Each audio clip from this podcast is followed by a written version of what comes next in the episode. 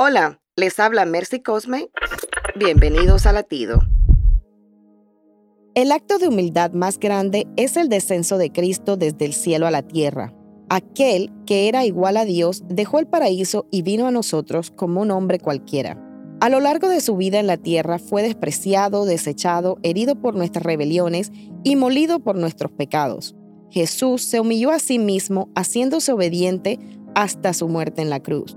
Esta es la más grande lección de humildad. ¿Y tú practicas la humildad diariamente?